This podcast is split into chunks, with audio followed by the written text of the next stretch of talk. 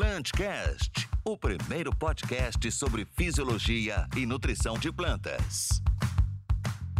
Olá a todos e a todas, sejam muito bem-vindos ao nosso Plantcast, o primeiro podcast sobre fisiologia e nutrição de plantas do Brasil. Então hoje nós temos um convidado muito especial, Estou né? aqui também com o nosso companheiro né, de, de Compas, o José, José Marcos Leite, né, o gerente de desenvolvimento de mercado Sudeste. Então, hoje a gente vai conversar com o professor Dr. Paulo Centelhas, né, professor da Exalc USP. E agora é, eu passo a palavra para ele, para ele se apresentar e, e, falar um pouquinho né, da sua carreira, da sua trajetória e tudo que a gente vai conseguir conversar hoje né, e, e passar informação para vocês, informações técnicas de qualidade. Professor, olá, muito obrigado por aceitar nosso convite. Oi, Murilo. Muito obrigado aí a vocês da Compass pelo, pelo convite. Um prazer estar com você, com o Zé Marcos também. São companheiros aí de, de longa data, né? E a gente fica muito satisfeito de poder estar aqui com vocês, compartilhando um pouco do nosso conhecimento, né? A gente tem feito alguns trabalhos aí bastante relevantes, mais do ponto de vista aplicado, né? Que é trazer a ciência para questões mais aplicadas da agricultura e a gente vai estar conversando um pouco sobre isso. Bom, a respeito da minha carreira, eu sou engenheiro agrônomo, formado na Faculdade de Agronomia Isotecnia Manuel Carlos Gonçalves, que é mais conhecida como a faculdade lá de Pinhal, né? Espírito Santo do Pinhal, que fica na divisa ali com o estado de Minas Gerais, região importante, região cafeeira, né? Conhecida como Média Mogiana. Depois é, de, de, me formar em 1987, então veja, né, muito tempo atrás, aí um longo período de, de carreira, sempre trabalhando nessa área científica e com agrometeorologia, eu iniciei minha carreira no Instituto Agronômico Campinas, trabalhando no Projeto Nacional de Irrigação, na seção antiga seção de climatologia agrícola, é, onde eu tive a oportunidade ali de conviver com grandes mestres, né? É, muitos aqui egressos da Exalc, que trabalhavam lá na seção de climatologia, um deles, uma pessoa fantástica, é, que foi o Dr. Ângelo Paz de Camargo, o primeiro agrometrologista do Brasil, e com quem eu aprendi uma coisa muito importante, que o, o, o principal atributo que um pesquisador tem que ter é o senso de observação. Né? Então, observar é o primeiro ponto para o cara ser um grande pesquisador, um, uma pessoa que realmente entenda do que está fazendo. Bom, é, passei pelo Instituto Agronômico nesse período aí, depois eu fui trabalhar no Instituto de Pesquisas Meteorológicas da Unesp Bauru, é, lá no Instituto de Pesquisas Meteorológicas, junto com o Instituto Agronômico, nós desenvolvemos o Centro Integrado de Informações Agrometeorológicas, que existe até hoje é um centro de monitoramento das condições meteorológicas para o São Paulo, coordenado lá pelo Agronômico Campinas. É, nesse período eu tive a oportunidade de ter uma liberação parcial para fazer o mestrado, então vim fazer o mestrado aqui na Exalc, na área de agrometeorologia, onde eu terminei em 92. E nesse meio tempo também eu mudei do IPMET para o IAC, agora como pesquisador. E lá eu fiquei por dois anos. É, em 1995 tive a oportunidade de, de vir para para Exalc prestar um concurso, né? Houve a abertura de um concurso, é uma rara oportunidade de um concurso para mestres, né? Porque normalmente a USP contrata só doutores, mas naquela ocasião é, houve a oportunidade, um primeiro concurso para doutores, não apareceram candidatos qualificados, aí eles abriram a nível de mestrado, e aí eu prestei o concurso, então em 96 eu assumi, em março de 96 eu assumi como docente do departamento de Física e Meteorologia naquela época, hoje é o Departamento de Engenharia de Biosistemas, né, que se fundiu junto com o Departamento de Engenharia Rural. Então, é, desde 96 eu estou aqui na Exalc como docente, passei aí como docente é, nas várias etapas da carreira, né, como professor assistente, depois professor doutor, professor associado, e recentemente eu prestei o concurso de professor titular, então hoje eu sou professor titular da área de agrometeorologia aqui da Exalc. Nesse meio tempo também tive a oportunidade de passar duas temporadas no Canadá, é, uma delas na Universidade de Guelph, onde eu fui, fui um pesquisador visitante ali, né? É, e posteriormente também numa, numa era um híbrido de uma empresa, né? tipo uma startup que começou dentro da universidade, chamava Weather Innovations, e eles também me convidaram para passar um período lá como pesquisador visitante. Então, nessas duas oportunidades eu tive, tive a, a felicidade de conviver com, com, grandes colegas também lá do Canadá que atuavam nessa área de agrometeorologia. Mais recentemente, né, eu tenho, eu tenho me dedicado bastante aí a questões é, não só científicas, né, eu sou editor hoje da revista Ciência Agrícola desde 2013, na realidade, em substituição ao professor Aleone aqui do Departamento de Solos, que fez um grande trabalho pela revista. Então, só para vocês terem uma ideia, hoje a Ciência Agrícola é a principal revista na área de ciências agrárias do Brasil. Temos outras boas revistas, mas com um fator de impacto, né, publicando só em inglês, então é uma, uma revista aí é, bastante prestigiada, então eu estou à frente da revista. E venho atuando também junto com o pessoal do SESB, que é o Comitê Estratégico Soja Brasil, onde eu sou responsável ali, além de fazer parte do comitê, eu também sou responsável pelas análises é, dos dados dos campeões, em termos de determinação de yield gap, eficiência agrícola, eficiência climática. Então, basicamente é, é, essa aí a minha trajetória. E mais recentemente ainda é, comecei a empreender. Então hoje a gente tem uma startup chamada Agri, Agrimet, né, que tem o sistema Agrimax, que é um sistema que a gente monitora aí 11.600 pontos em todo o Brasil com dados diários.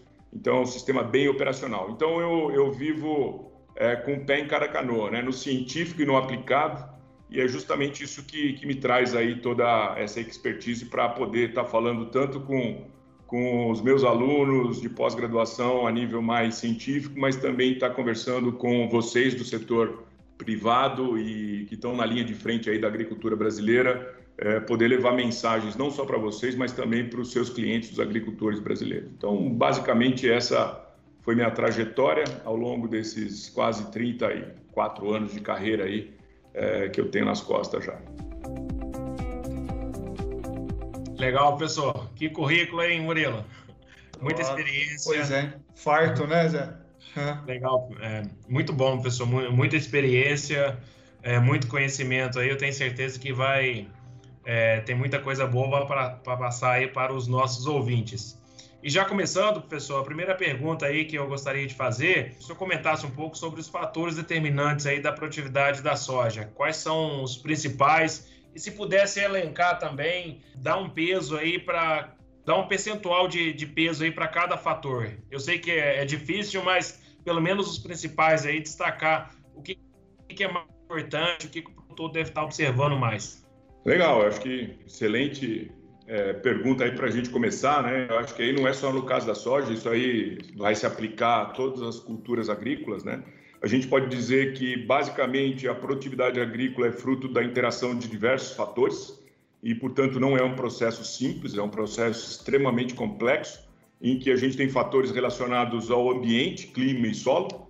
Então, é, são fatores fundamentais, né, é, associados às condições é, tanto físicas da atmosfera, como condições químicas, físicas e biológicas do solo. Então, a interação disso cria o ambiente de produção, que é um termo muito utilizado é, para cana-de-açúcar, e hoje a gente já está adaptando esse tipo de abordagem para outras culturas também, né, para a gente entender, primeiro, quais são as características do ambiente né, é, que impactam a produtividade. Mas, logicamente, a gente tem influências do genótipo, né? É, esse genótipo em relação ao material genético, não só a espécie que você está explorando, no caso a pergunta foi a respeito da soja, mas dentro da soja, qual é o grupo de maturação, é, qual é a tolerância seca, qual é o hábito de crescimento. Então, esses fatores também interferem nos níveis de produtividade. Depois, na sequência, a gente vem basicamente com os fatores relacionados a manejo. Então, veja que o manejo vai desde a população de plantas que está sendo adotada, né, é, passando aí pela qualidade da semente, passando pelo tratamento de sementes, passando pela questão de, de adubação de base, depois a nutrição né, mais especializada, controle de pragas e doenças, a, a questão de plantas daninhas, problemas com, com a questão de, de até mesmo de, de compactação do solo, perfil de solo, é, então se tem irrigação ou não, é, a questão de rotação de culturas. Então, quer dizer, a gente vê que é um, é um, é um sistema extremamente complexo é, e que é muito difícil a gente conseguir linkar todos esses pontos no dia a dia. Mas, na realidade, o que a planta está expressando para a gente, na realidade, no dia a dia lá do campo, é justamente a interação de todos esses fatores. Se a gente fosse elencar, é, é, eu acho que a gente poderia dizer que depende muito do ano. Então, se a gente pegar um ano como esse e for conversar com os produtores de soja, de milho, de trigo do Rio Grande do Sul, eles vão sem dúvida dizer para você que o fator mais importante nesse ano foi clima, né? Que eles tiveram um impacto muito grande é, com secas é, ocorrendo aí ao longo do ciclo dessas diferentes culturas, o atraso também da chuva interferindo na, no ritmo de plantio, não só do sul do país, mas também pegando aqui o centro-oeste e o sudeste.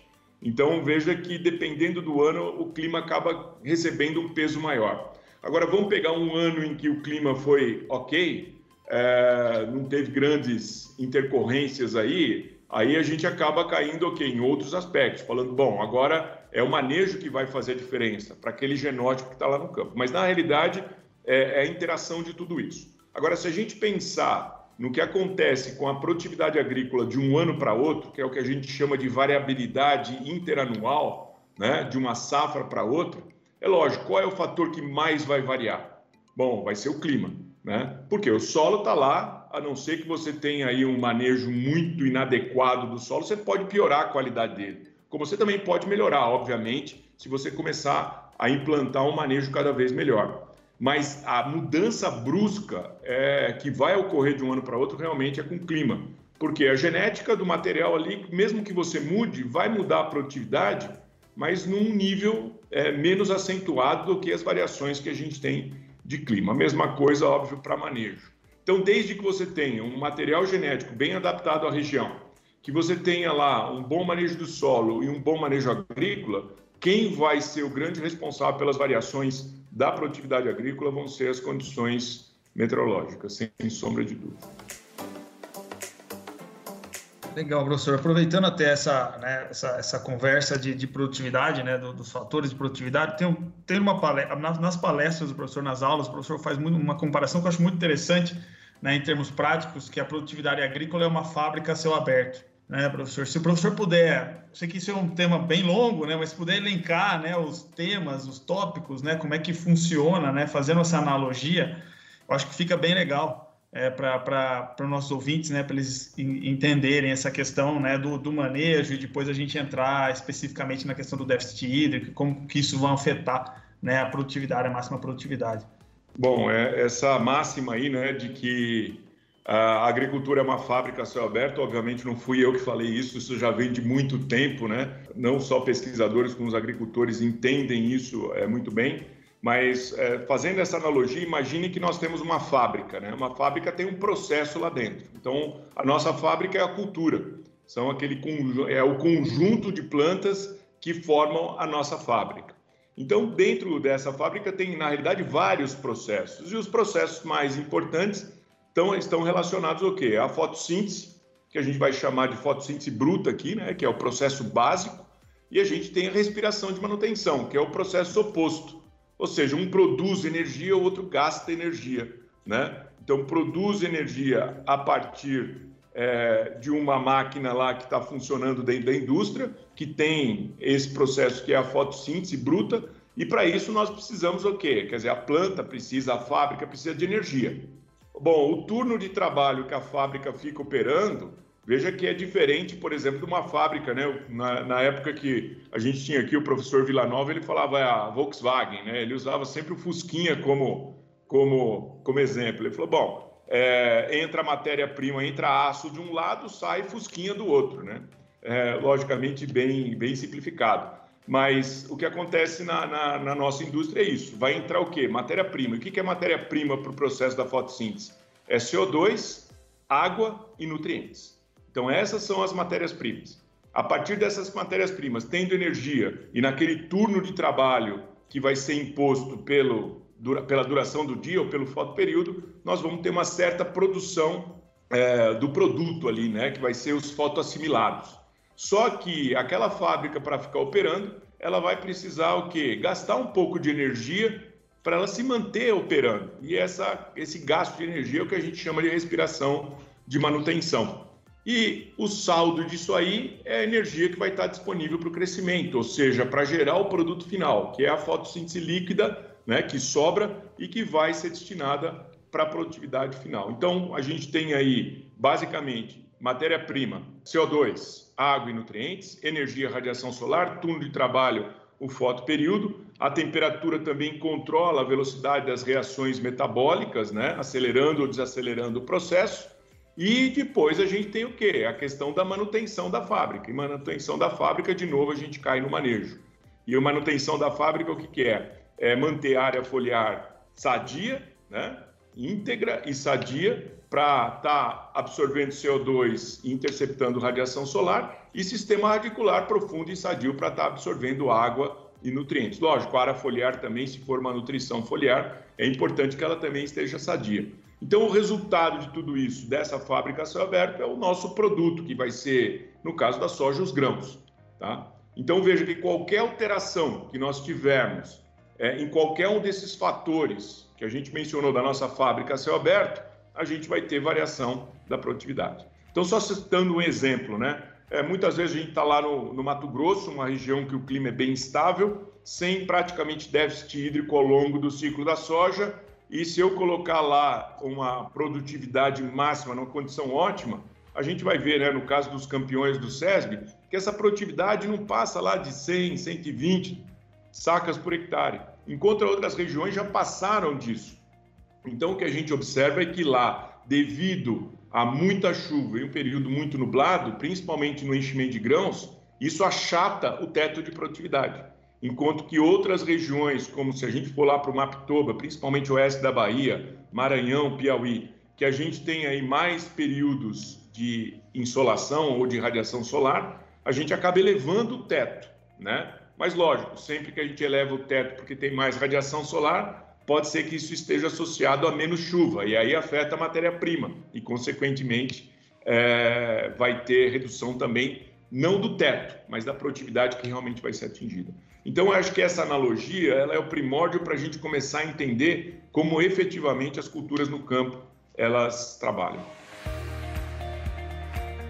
Interessante, professor. E como o senhor já mencionou, né, a gente aprende muito com os dados do SESB, né, Murilo? E, e como o senhor ajuda aí também na, na, nas análises né, dos campeões, eu já assisti algumas palestras é, sua também, professor. É, você comenta bastante sobre, sobre yield gap, né? E aí eu gostaria que você comentasse para o nosso ouvinte, é, primeiro, o que, que é o yield gap? E eu sei que tem diferença, né? Déficit hídrico por déficit hídrico e yield gap por manejo. E destacasse aí para o nosso ouvinte, é, no, no SESB, o yield gap é maior por manejo ou por déficit hídrico? E a média Conab hoje, a média Brasil, é, qual que é o principal yield gap? E qual que é a diferença aí? Por que, que um produtor de SESI consegue pegar 120 sacas por hectare e, e, a gente fica com a média Brasil aí tão baixa?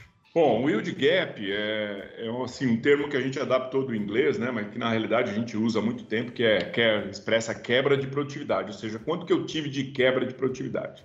Mas antes da gente falar do yield gap em si, a gente precisa falar dos conceitos de produtividade, porque o yield gap ele vai, vai ser calculado a partir desses conceitos, tá? E a gente precisa quantificar isso. Então, o primeiro conceito que vem é de produtividade potencial.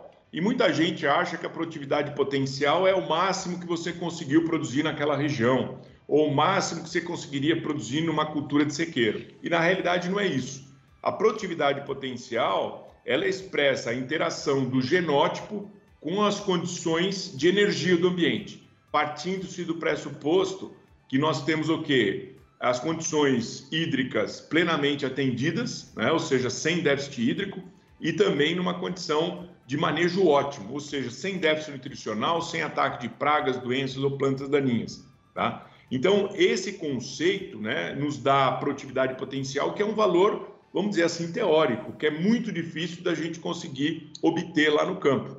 Então, para vocês terem uma ideia, hoje a produtividade potencial da soja, né, é, vamos falar num valor médio aí, variando de 170 a 200 sacas por hectare.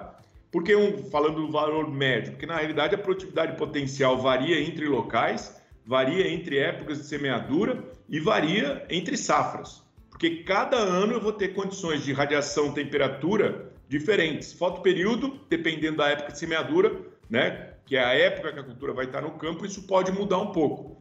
Mas quem vai mais mudar? Radiação né, e temperatura. Então, isso vai interferir no nível de produtividade máximo, o teto que você poderia obter naquele ambiente se não tivesse déficit e se o manejo fosse ótimo.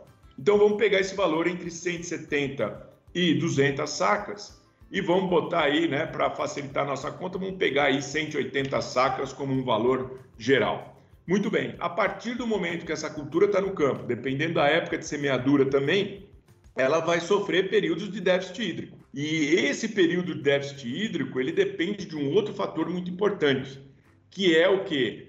Quanto do solo esse sistema radicular está explorando. Então, vocês sabem bem, vocês já fizeram esses experimentos aí na estação experimental de vocês, em que vocês iam aprofundando né, o preparo do solo e permitindo que o sistema radicular da soja fosse até 2 metros. E é óbvio, você vai observar o quê? Que para um período que houver déficit hídrico, aquele sistema radicular que está indo mais, é, mais fundo, né, que está explorando um volume maior do solo, vai sofrer menos déficit hídrico, porque vai ter uma caixa d'água maior. Então, nesse contexto, a gente vem com a, a situação em que a cultura agora está imposta a um déficit hídrico e isso vai reduzir a produtividade. Então, daquela produtividade potencial de 180 sacas por hectare, devido ao déficit hídrico que ocorre durante o ciclo, e se eu tiver um sistema radicular mais superficial, eu vou ter mais déficit hídrico para a minha cultura, e se o sistema radicular for mais profundo, menos déficit hídrico, mas de qualquer forma, o déficit hídrico, na grande maioria das vezes, nas regiões produtoras do Brasil, eles vão ocorrer, seja por períodos mais curtos ou períodos mais longos, como a gente observou na última safra, né? é, com a cultura da soja, principalmente no Rio Grande do Sul, que o período de seca ocorreu justamente na fase de enchimento de grãos, então isso vai penalizar a produtividade. E a gente chega aí então na, é, no conceito que é a produtividade atingível. Bom, o que é a produtividade atingível? É a produtividade que sofre tanto os efeitos da radiação, temperatura e fotoperíodo, que a gente vai chamar de fatores determinantes, quanto do fator limitante água. Então, essa produtividade atingível agora seria o teto da cultura de sequeira. Enquanto que a produtividade potencial seria o teto da cultura irrigada, ou a produtividade atingível passa a ser o teto da cultura de sequeira. Então a gente sai dos 180 180 sacas por hectare e devido ao déficit hídrico vem para 150, vem para 140, vem para 120. Vamos botar esse número 120, né, como uma produtividade atingível razoável. Muito bem, então aí eu tenho os fatores determinantes, o fator limitante, Sempre lembrando que quando a gente tem déficit hídrico, a gente também tem déficit nutricional junto, porque a planta vai absorver menos nutrientes, principalmente aqueles que são absorvidos por fluxo de massa, né, que precisa da água para ser levado para dentro da planta. E aí vem a produtividade real, que além dos fatores determinantes e os fatores limitantes, entra também os que a gente chama de fatores redutores, ou seja, a ocorrência de pragas, doenças, plantas daninhas, uma nutrição mal feita, que não é aquela nutrição ou desculpa, aquela déficit nutricional que vem é, do déficit hídrico. Não, é um déficit nutricional porque a adubação de base não foi bem feita, né? Ou não teve uma adubação aí complementar também bem feita. A gente tem limitações em função disso. Então, a produtividade real é o que a planta está expressando em função da genética dela, das condições do ambiente, mais as condições de manejo. Então, é o, é o resumo de tudo que está acontecendo lá no campo. Então, se eu fizer a diferença entre a produtividade potencial, seria o meu teto máximo, 180, menos a produtividade atingível, que foi o 120, nós vamos determinar quanto teve de quebra de produtividade por causa do déficit hídrico, ou seja, o yield gap por déficit hídrico. E quando a gente faz a diferença da produtividade atingível para a produtividade real, nós vamos ter, vamos supor que a nossa produtividade real foi 60 sacas por hectare. Então, de 120 para 60, nós vamos ter o yield gap devido ao déficit de manejo. Tá? Então, é, esses valores nos ajudam a balizar como é que está a situação da lavoura. Então, quando a gente vai para os casos dos campeões do SESB, o que a gente observa? a produtividade é, potencial de 150 a 200, né, que são os valores mais comuns, mas vamos pegar o nosso 180. A hora que eu vou para os campeões que estão produzindo lá 120, 130 sacas, como já aconteceu de 149 sacas, a gente vê o quê? Bom, que mesmo assim perdeu ainda cerca de 60 sacas por hectare por causa do déficit hídrico. E, obviamente, um ano melhor, um ano pior, isso vai variar mais ou menos. Então, por exemplo, se a gente pegar o caso dos últimos campeões do SESB, teve casos em que a gente teve uma perda de produtividade devido ao déficit hídrico muito pequena. Tá? Agora, quando a gente vai para agora a diferença né, dos 100, vamos pegar os 140 como exemplo. Então, eu fui de 180 para 140, perdi 40 sacas. E quando eu vou do 140 para os 60, 55, que é a média nacional, nós vamos ter o yield gap por causa do déficit manejo. Ou seja, eu estou conseguindo quantificar o quanto o déficit manejo está me trazendo de prejuízo. E quando a gente vai para os campeões do SESI que produzem 120, 130 sacas, a gente vê que eles estão muito próximos da produtividade atingível. Ou seja, usando agora uma outra denominação, se eu fizer a relação pela produtividade potencial, eu consigo dimensionar quantos por cento da demanda que a cultura tinha foi atendida, que é o que a gente chama de eficiência climática. E se eu fizer a produtividade real em relação à produtividade atingível, eu vejo quanto que eu fui eficiente em atingir o que o ambiente poderia me permitir de produtividade e isso nos dá eficiência agrícola ou eficiência de manejo. Então, só para ter uma base, né, a eficiência climática da região produtora de soja, essa última safra, variou aí de 70% a 90%, certo? Quando a gente vai para eficiência agrícola, variou de 65% a 91%, enquanto que a média nacional é 43% de eficiência agrícola e a eficiência climática ficou ali, se a gente incluir o Rio Grande do Sul, ficou ali próximo de 70%. Então mostrou, ó, 30% da produtividade foi penalizada por clima, mas depois a gente teve o quê? 60, quase 60% sendo penalizado por causa de manejo. Então, vamos pegar o mais importante, que é a eficiência agrícola, porque o que o ambiente está permitindo você produzir, isso depende de São Pedro, né? Agora, o que depende do agricultor? Bom, ele está tendo uma eficiência de 43% na média. O que isso significa? Que ele está deixando muita soja né, para trás, está deixando muito dinheiro na mesa e se melhorar o manejo, obviamente vai melhorar essa produtividade. Então, basicamente é, é essa conotação. Então, da onde vem tudo isso? Tudo isso vem da ciência. Por quê? Para eu conseguir determinar a produtividade potencial e produtividade atingível, a gente tem que usar modelos de simulação. Lógico, esses modelos de simulação foram ajustados em função de dados experimentais de campo. Então, o experimento é fundamental para isso. Não tem como eu criar um modelo sem conhecer a realidade do campo. Então, eu ajusto o modelo para expressar a realidade do campo e, a partir disso, a gente consegue, cada ambiente, determinar a produtividade potencial e atingível e aí comparar com a produtividade real para conseguir determinar tanto os yield gaps como as eficiências. Muito bom, professor. Muito importante, né? Esse tema, realmente. Eu, assim, veio uma pergunta na minha cabeça, professor, que eu vou, vou colocar aqui. É, uma vez eu estava conversando com um produtor lá do Alto Paranaíba, ele falou assim para mim, meu consultor de agrometeorologia nunca acerta, né? Ele não consegue acertar nunca.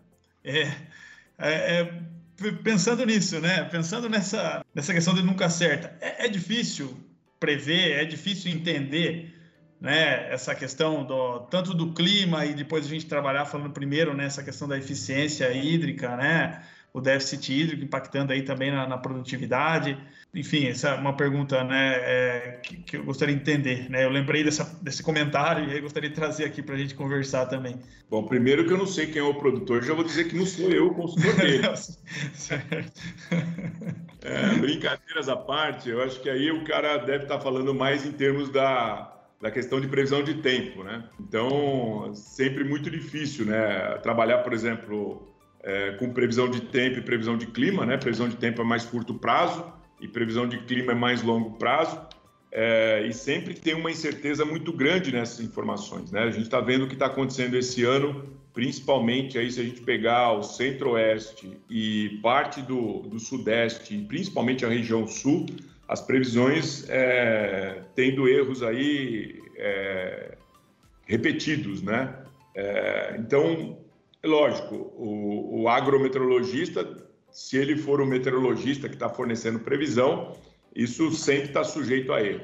Agora, lógico, se ele for um consultor da área de agrometeorologia que fala, bom, é, aqui nós vamos produzir tanto e não produziu porque isso depende do que vai acontecer no futuro, é sempre muito complicado. Mas vamos ficar na parte da previsão que eu acredito que seja aí a questão mais relativa à previsão de tempo e previsão de clima. Bom, sempre que a gente tem a, a, previsão de tempo, e hoje a gente tem várias empresas no Brasil que fornecem esse tipo de serviço, essa previsão de tempo ela depende o quê? Do estado da atmosfera, não só no local onde se está, mas do que está acontecendo em toda a região que exerce influência sobre a minha região. Então, veja que aqui no Sudeste ou no Centro-Oeste, a gente sofre influência tanto do que está acontecendo na Amazônia, como que está acontecendo lá na, na, na, Argentina e Chile, subindo para o Uruguai, do que está acontecendo no Oceano Pacífico, né, que é a condição de Laninha, El Ninho, e o que está acontecendo também com a temperatura do Atlântico. Então, o que acontece sobre o continente sofre influência de todos esses fatores. E a dinâmica dessa combinação desses fatores é louca e é muito difícil a gente conseguir simular isso com modelos. Por isso que a previsão sempre tem uma margem de erro. Então, veja que eu colocar uma estação meteorológica na minha propriedade, essa estação não vai fazer previsão de tempo, a não ser que seja previsão de curtíssimo prazo. Por quê? Porque eu sei que se eu tiver um sensor de pressão e a pressão estiver baixando, eu tenho chance de chover. Se a pressão estiver muito alta, eu sei que está imperando o sistema de ar, é, de ar estável, né? Ou de alta pressão, que não vai deixar formar nuvem e não vai chover. Mas isso é curtíssimo prazo. Se eu quero a previsão para os próximos 5, 10 dias, eu preciso saber como é que está o sistema meteorológico como um todo na área de influência para a minha região. Tá? Então, veja que é, se a gente pegar um algoritmo, fazendo um exemplo bem simplista, pegar um algoritmo que consiga prever o tempo para amanhã com 100% de certeza, esse algoritmo vai demorar cinco dias para rodar. Então, o que acontece? Eu vou ter a previsão para amanhã daqui quatro dias. Então, não serve essa informação, certo? Eu preciso do que vai acontecer amanhã hoje. Então, se eu ponho esse algoritmo para rodar e eu tenho que estar tá pronto ainda hoje para me dar a previsão para amanhã, eu preciso fazer simplificações. Ah, eu vou cortar esse termo, vou cortar aquilo para o algoritmo, o computador conseguir processar tudo isso. Porque veja, eu preciso de informação, não é de um ponto, eu preciso de informação que está acontecendo em todo o continente e sobre os oceanos, que isso vai interferir vai, no que vai acontecer aqui. Então, a hora que a gente faz as simplificações, que a gente embute? Embute erro. Então, essa imprecisão das previsões de tempo, elas são decorrentes dessas simplificações. Então, lógico, a previsão melhorou muito ao longo dos últimos anos, mas ainda hoje, o que, que a gente tem uma confiabilidade maior? É para os próximos cinco dias. Tá? Passou disso, já começa a cair essa confiabilidade. Então, realmente, né, é, pega um ano como esse, que veio aí vários né, é, alertas de chuva e essas chuvas não se estabeleceram. Tá? Então erra mesmo, né? e anos vai errar mais, vai errar menos. Agora, o que acontece é que a gente tem que estar olhando previsão todo dia. Né? E muitas vezes os produtores eles estão sempre preocupados com o que vai acontecer para frente. E o que aconteceu para trás? Ah, já foi, já passou e bola para frente. Então, muitas vezes a gente se esquece de fazer realmente essa estatística para ver, ó, acertou, errou. Então, eu sempre sou muito conservador quando eu vou falar de previsão de tempo nas minhas palestras, no sentido do cara falar: oh, o que, que vai acontecer lá em janeiro? Cara, o que vai acontecer nos próximos cinco dias já é difícil de acertar. Imagina a gente acertar o que vai acontecer em janeiro. Lógico, vamos pegar as informações que estão disponíveis, tanto de previsão de tempo, mas principalmente previsão climática, que aí é mais longo prazo, e vamos ver, opa, está entrando aí ou está se confirmando a ocorrência de uma laninha. E em função dessa ocorrência, o que normalmente acontece na região no mês de janeiro. Então a gente tem que olhar para o passado meio que para prever o que vai acontecer para o futuro. Mas sempre muito difícil e isso é o principal fator que impõe risco na atividade agrícola. É essa incerteza em termos do que vai ocorrer com as condições meteorológicas na nossa fábrica a céu aberto. Interessante, professor. É, a gente vê que então nós podemos afirmar aí com certeza apenas nos próximos cinco dias, certo, professor? É isso aí. É, eu tive uma, uma, uma, oportunidade uma vez, é, inclusive foi bem interessante, foi um evento da Embrapa, na Embrapa Meio Ambiente, lá em Jaguariúna, e, e o que aconteceu é que eles queriam mostrar justamente né, a importância da informação meteorológica para a agricultura e eles convidaram diferentes segmentos. Eu fiz uma palestra, teve outros colegas da Embrapa que fizeram palestras, é, trouxeram pessoal da área de previsão de tempo, Mas uma das primeiras palestras foi de um colega de uma, uma grande operadora, né, produtora de grãos no Centro-Oeste, é, em que ele foi falar quais eram as estratégias que eles usavam em relação às informações meteorológicas para planejar a safra. E nessa ocasião o colega mencionou, falou, olha, nós usamos aqui uma previsão para seis meses, certo? Então a gente pega essa previsão de seis meses, faz o nosso planejamento da safra, como é que vai ser, quando vai ser o plantio, né? É, quando que a gente vai fazer a adubação de cobertura, quando que a gente vai colher, quer dizer, em cima desse, desses seis meses de previsão. E na plateia estava uma chefe da meteorologia do CPTEC do INPE, né? E ela interrompeu o palestrante e falou: Olha, me chama muito atenção você acreditar numa previsão de seis meses. Por quê? Porque, eu, olha, eu trabalho com meteorologia, tenho mestrado, doutorado, pós-doutorado, já trabalhei em institutos no exterior, sou responsável pela previsão de tempo do CPTEC, que é um dos principais centros de previsão de tempo, não só do Brasil, mas a nível mundial também. E ela falou: Eu não acredito em previsão de tempo com mais de cinco dias. Né? Então, veja o risco que os, se corre né, ao fazer um planejamento como esse. E, assim, eu já tive a oportunidade de estar tá fazendo esse estudo, de voltar para trás e ver né, o que efetivamente acontece com a previsão. E a gente vê que o grau de confiabilidade ele vai caindo gradativamente conforme você passa desses 5, 10 dias. Tá? Uhum. Lógico, chegando no período seco, lá no Mato Grosso, fazer previsão para um mês, a gente sabe que vai acertar. Por quê? Porque a hora que corta a chuva em maio, a gente só vai ter a volta da chuva em setembro, outubro, né? Agora, nesses períodos de transição da estação seca para a estação úmida, que é justamente quando a gente está abrindo a safra e onde a gente mais precisa da previsão, é aí que ela tem mais chances de errar e a gente tem que tomar muito cuidado realmente e por isso que é importante a gente ter a estação meteorológica para estar tá monitorando o que está acontecendo, né? E a gente também ter é, as previsões, obviamente, tanto de tempo como clima, para estar tá tentando se antever. Mas a gente acertar na pinta 100% realmente é muito complicado. É, é difícil, né? É muito imprevisível, né, professor?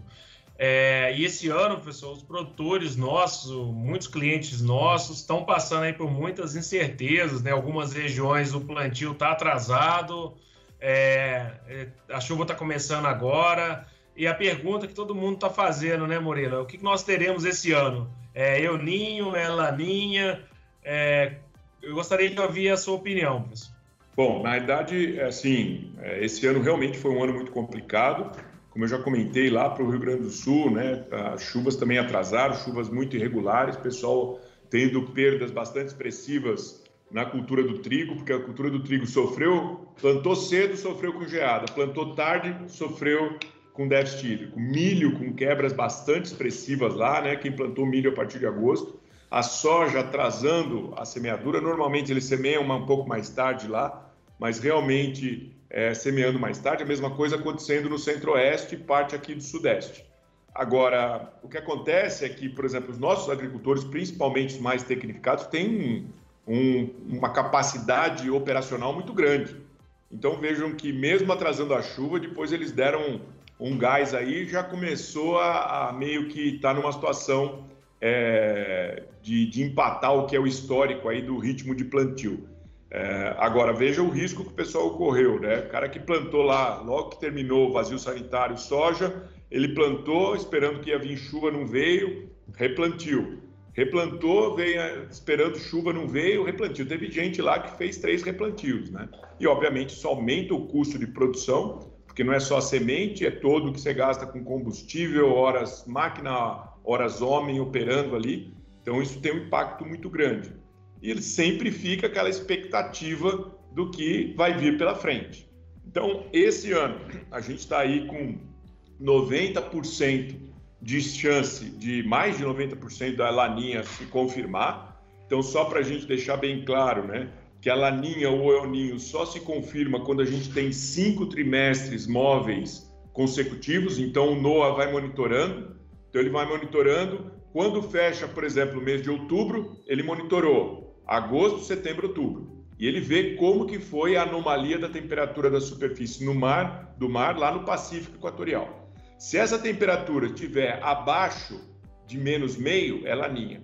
Se tiver acima de mais meio é o ninho, se tiver entre menos meio e mais meio, em relação ao que normalmente é observado a temperatura do oceano, a gente tem a condição de neutralidade. Então veja que até agora a gente já teve dois trimestres nessa situação, ainda faltam três, mas os modelos indicam que isso vai se estabelecer com certeza. E uma laninha aí de intensidade moderada forte. Bom, o que normalmente acontece para nós aqui no Brasil? Bom, a gente tem uma situação de chuvas abaixo do normal no sul do país, isso é categórico.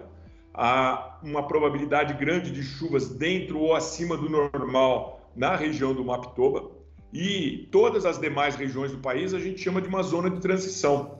Por quê? Porque dependendo do ano, do fenômeno, do que está acontecendo também no Atlântico, né? E o que está acontecendo no Pacífico como um todo, que a gente chama de oscilação decadal do Pacífico, a gente pode ter mais ou menos chuva. Então veja que é, para nós aqui, zona de transição, a expectativa é que uma vez a chuva se estabelecendo, não haja risco de déficit hídrico.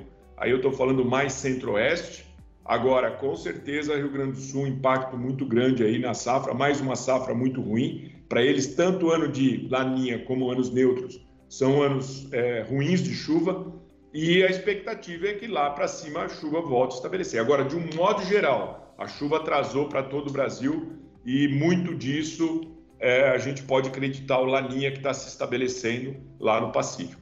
Mas com certeza, Laninha pela frente e na sequência deve vir um ano de neutralidade, tá? O que novamente para o sul do país não é um, um bom sinal, porque para eles lá o, o El Ninho é que, que, que acaba aliviando a situação deles.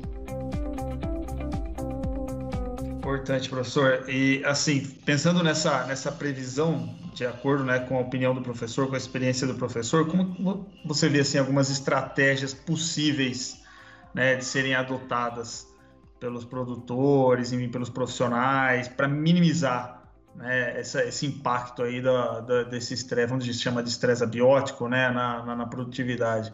É, uh, assim, veja bem, Murilo, tem situações em que não há o que a gente possa fazer, né? Então, você veja que a gente vem aí de um, de um processo de atraso das chuvas, então a gente tem estudos que mostram claramente que, dependendo do ano, de El Ninho Laninha, a gente tem, inclusive esse trabalho foi publicado recentemente, o que acontece? a gente tem a estratégia de antecipar ou retardar o plantio. Em termos de olhar para o histórico e falar, bom, nos anos de laninha, lá no sul do país, o cara que quiser plantar no cedo, ele vai realmente ter problema. Mesma coisa no centro-oeste. Então, os plantios mais tardios acabam tendo menos impacto em termos da produtividade. Então, está dentro da estratégia. É importante que a gente conheça isso, né? que os agricultores conheçam isso para tomar as melhores decisões. Agora, uma vez a cultura no campo e tendo uma condição de estresse, aí tem uma série de outras estratégias que são importantes. Agora, veja que todas essas estratégias vão depender de ações prévias, certo? Que é o planejamento, né? E, obviamente, o que vai ser feito em termos de tomar decisão ao longo do ciclo da cultura. Então, por exemplo, uma das principais estratégias como a gente já mencionou, o experimento que foi feito aí na estação experimental de vocês, é ter perfil de solo, certo? E ter perfil de solo não é um negócio que você faz de um ano para outro. Você não faz perfil de solo ao longo do ciclo, né? Você faz o perfil de solo ao longo dos anos, que você vai melhorando o seu manejo, rotação de cultura, né? A questão de adubação, né, levando nutrientes em profundidade, é, melhorando a estrutura física, química e biológica do solo. Sem sombra de dúvida, esses três aspectos formam o tripé básico de um bom perfil. Agora, tem a questão do perfil, que é longo prazo, médio e longo prazo. Agora, no ano, ah, eu posso ter a decisão de plantar um genótipo mais tolerante à seca. Ele vai ter um teto produtivo menor, certo? Mas ele é mais tolerante à seca. Só que quando que você decide a compra da semente? Ou quando você efetivamente compra a semente? Não é no dia do plantio ou naquele momento que você está vendo que tem um déficit hídrico ou que vai vir um déficit hídrico à frente. Você está comemorando semente lá no primeiro semestre. Então, lá no primeiro semestre, eu já teria que estar tá olhando para as tendências e estar tá tentando me posicionar. E a gente sabe que a previsão climática nem sempre também é tão confiável assim. Então, veja que existe uma dificuldade. Agora, ao longo do ciclo, a gente pode ter algumas outras estratégias. Eu acho que uma dessas estratégias É, e aí tem uma, uma série de produtos. Então, se eu estou vendo que é um ano mais complicado, como é que eu posso trabalhar, por exemplo, com um manejo nutricional anti-estresse? Isso pode auxiliar a planta a sofrer menos estresse. Agora, eu preciso ter condição fisiológica da planta para estar tá recebendo esse tratamento anti-estresse.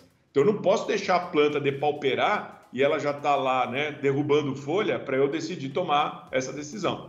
Então, foi o que aconteceu com a cana esse ano. A hora que começou a perder folha, começou a ter é, a planta a soqueira morreu, o cara quer ir lá e aplicar uma adubação estresse. Não vai funcionar. Então, é muito importante aí a ação de vocês, né, no sentido realmente de orientar o pessoal a trabalhar com esse tipo de produto, né, que eu sei que vocês têm no portfólio de vocês aí, né, mas da, da modo mais adequado, para que realmente tenha resposta e tenha credibilidade. Aí tem outros produtos, como protetor solar. Então, o que é o protetor solar? Não, é simplesmente algo que você aplica na planta, ela reflete radiação solar, né, no sentido de é, minimizar o estresse. Ah, funciona? Também depende, porque se eu aplicar protetor solar quando a planta está bem abastecida de água, se ela refletir menos, mais radiação, ela vai fazer mais, menos fotossíntese. Então, posso ter até o efeito oposto. Então, é importante que a gente, em todos esses casos, a gente posicione os produtos da melhor forma possível. Lógico, eu posso mexer também na população de plantas, né? Lógico, um ambiente mais, é, mais estressante, se for o milho, eu teria que diminuir a população. Se é a soja, pode ser que eu até tenha que aumentar a população, no sentido de compensar o que ela não vai crescer por causa do déficit. Agora, essas estratégias, veja, eu não tomo no meio do caminho, eu tenho que estar lá olhando para o meu planejamento e para isso eu tenho que ter capacidade técnica, eu tenho que ter conhecimento. Então, conhecimento em todos os processos ele é fundamental e, e aí que a gente entende também o papel não só das empresas com seus técnicos, mas também dos consultores e dos extensionistas, né? Porque é normalmente esse pessoal que vai levar informação é, é, para os agricultores e é importante né, que esse pessoal esteja se qualificando cada vez mais para entender né, a complexidade que é o processo dos sistemas produtivos que a gente tem aí, seja da soja, milho, cana, café, laranja, seja o que for. Interessante, pessoal. É, você apresentou aí diversas estratégias né, que, que o produtor pode estar usando para estar tá aí é, reduzindo o efeito da influência climática na, na, na, produtividade, né? E sem sombra de dúvidas, a gente vê, a gente acompanha os dados do SESB, os produtores que mais produzem, né, professor, são os que têm perfil de solo, os que usam né, é, manejo anti-estresse, que usam tecnologia para reduzir é, o estresse, é, quem tem um perfil de solo bem corrigido, consegue aprofundar a raiz, a gente vê aí que interfere diretamente é, na produtividade, né? Agora, é, caminhando aí mais para o fim, professor, que mensagem é, é, que você gostaria de deixar aí para, para os nossos ouvintes, produtores, é, os gerentes de fazenda, os consultores Nutri Experts, para a nossa equipe? É, qual mensagem aí que o senhor gostaria de deixar para esse ano, é, para esse ano aí que está sendo desafiador para todos nós? Bom, eu acho que, que, a principal mensagem é o seguinte: a gente tem que estar tá o tempo todo apto a aprender. E a gente aprende também com os erros, né? Então, anos desafiadores como esse, é, muitas das vezes vai revelar os nossos, os nossos erros, talvez do passado. Então, é, a gente fez um trabalho também recente que a gente publicou na Agronomy Journal, onde a gente mostra né, o que acontece com a produtividade da soja no Brasil nos anos que chove bem. Meu, na hora que chove bem, todo mundo é bom, né? Por quê? Porque não faltou o insumo água, todo mundo vai produzir bem. Um pouquinho mais, um pouquinho menos, mas todo mundo vai estar lá com 55, 60, 70 sacas por hectare. Agora, é justamente nos anos ruins que a gente conhece quem é quem. Quem está fazendo um bom manejo, quem não está. Então, quem está fazendo um bom manejo, pega um ano ruim, como foi o ano passado, e me permitam citar esse exemplo, mas a gente esteve conversando com alguns colegas de cooperativas lá do Rio Grande do Sul, e quem estava fazendo um bom manejo, no ano ruim, produziu, produziu 45 sacas. E aquele cara que estava com manejo ruim, naquela situação ruim do ano passado, a última safra, o cara produziu 15 sacas, 20 sacas, que a média do estado ficou lá nos 30. Então veja que é justamente nesses momentos que a gente tem que parar, refletir e falar, olha, o que, que eu não estou fazendo da forma mais adequada possível? Onde que eu posso melhorar? Né? Quais são as estratégias que poderiam me ajudar a minimizar esses impactos que eu estou sofrendo?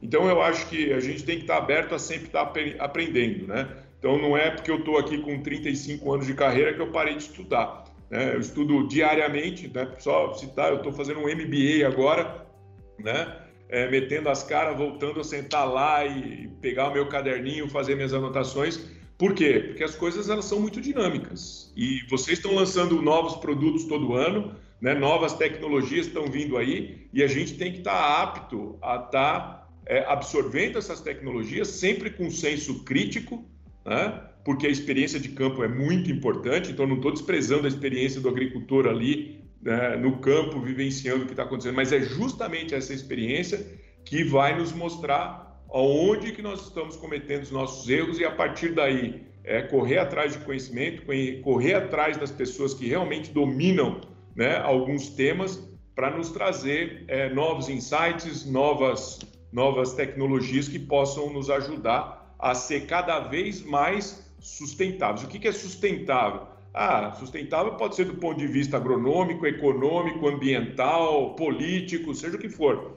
Mas quando a gente fala sustentável em agricultura, a gente tem que, obviamente, primeiro pensar o quê? Dinheiro no bolso. E dinheiro no bolso é alta produtividade, que é isso que vai te dar maior receita líquida.